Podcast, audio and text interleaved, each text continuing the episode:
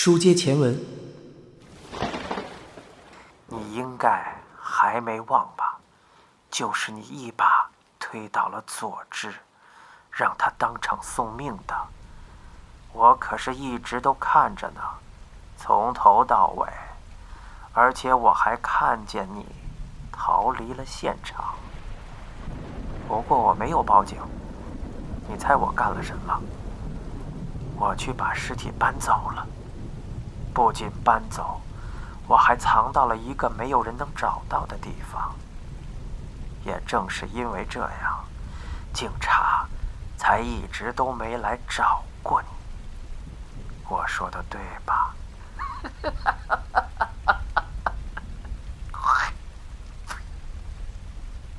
对了，好像你没有受到警方的怀疑。这些都是因为我的默默奉献。话说到这个份上，你应该明白是怎么回事了吧？刘美说：“为什么你要把尸体藏起来？”啊，那我还是不藏更好。一旦发现尸体，警方就会开始调查，然后就会逮捕你这个凶手。难道这样就更好了吗？这样说来，那我还是多此一举了。不过，我也不想失去这个做买卖的机会啊。买卖？对，买卖。你以为我只是出于一片好心才会藏好尸体，保持沉默吗？世界上怎么可能会有这种傻瓜？我是觉得能赚上一笔，才这么做的。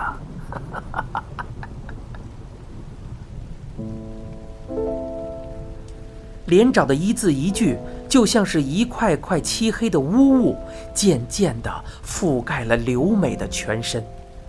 刘美感到仿佛被深深的黑暗所包围，很快就要跌入无尽的深渊之中。连长乐观的语气与他的绝望形成了鲜明的对比。连长说：“没事儿的，你不会被警方抓走，真相也不会见光。从今以后，不管是他的家属还是朋友，所有的人都会觉得人就是我杀的。不过前提是你要先同意这笔买卖。”我猜你应该不会拒绝吧？听到这里，刘美终于明白了连长的目的。我应该怎么做？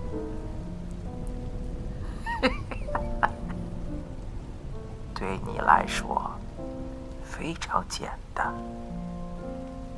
连长轻轻的笑了。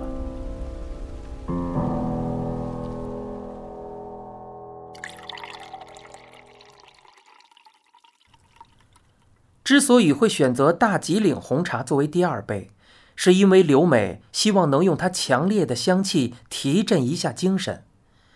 这次她没有往里加入牛奶或者柠檬切片，而是直接品尝了起来。在喝完最后一口后，刘美将杯子重新放回到杯托上。刘美说道：“要求是一百万日元。”他让我先用自己的名字开一个账户，然后往里面存入一百万日元，再把银行卡和写有密码的纸条一并寄给他。汤川重复道：“一百万日元，这个数目相当微妙啊。虽然说这句话不太合适，不过您应该会觉得比预期的要少一些吧？”您说的很对。我本来以为他可能会要一两千万，甚至上亿日元。如果他提出要一亿日元，您打算怎么做呢？刘美摇了摇头。那我应该就无能为力了吧？汤川问道。您会去找您先生商量吗？也许吧。如果不是这样，我可能就直接去找警方自首了。不，不对。可能刘美稍稍的顿了顿，继续说道：“可能我已经自杀了。”汤川说：“是啊，不管哪一种情况，都对连长没有任何好处。但是如果只要一百万日元，那就另当别论了。连长应该是觉得，对于一个富豪的妻子来说，一百万日元估计不用费什么功夫就能备妥。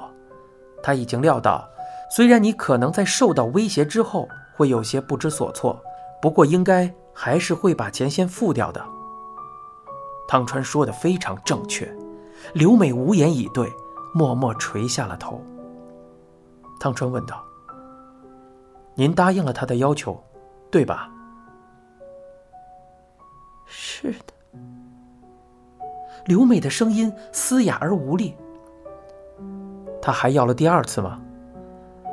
刘美说：“嗯，距离第一次威胁我。”也就过了一个月左右吧，而且还是要了一百万。那一百万你也付给他了吧？是的，我没有勇气自首，也没有勇气去找新仓商量，想着先把问题往后拖一拖再说。不过我也知道，这样的事情不能一直持续下去，特别是在连长回到菊野以后，我更是生不如死。汤川说：“您和连长一直是通过电话联系的吗？你们有没有直接见过面呢？”面对汤川的提问，刘美回答的有些犹豫：“啊，只只见过一次。他当时不是为了要钱，不是为了要钱。”说完，汤川立刻就懂得了刘美的意思。我明白了。关于这一点，您不必细谈。谢谢。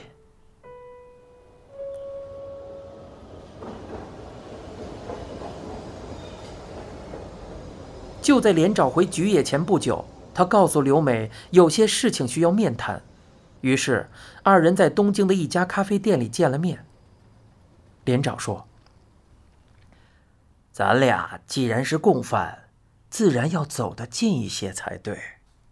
连长说着，色眯眯的眼光在刘美的身上四处游移，如同舔舐着她的身体。而后，连长继续说道：“你应该不会拒绝吧？”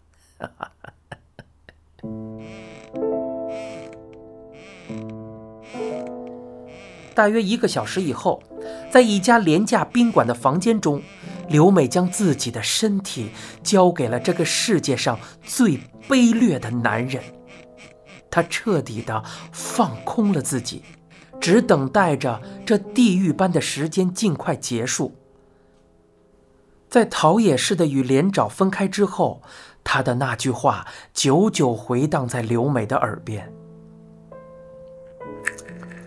啊，别看你上了年纪。”感觉还是不错嘛。他再一次认真的考虑到了寻死。就像您刚刚说的，正当我感到绝望的时候，新仓带回来了一个出人意料的消息。听说了护岛社长的计划之后，我心里非常恐慌。要是连长说出真相，我马上就会陷入万劫不复的境地。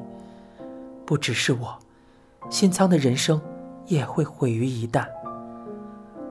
可能是见我的反应有些奇怪，新仓便追问我到底发生了什么。我虽然有些犹豫，但已经无法再隐瞒下去了，于是将所有的事情都告诉了他。你现在收听的是一辆松鼠播讲的《沉默的巡游》。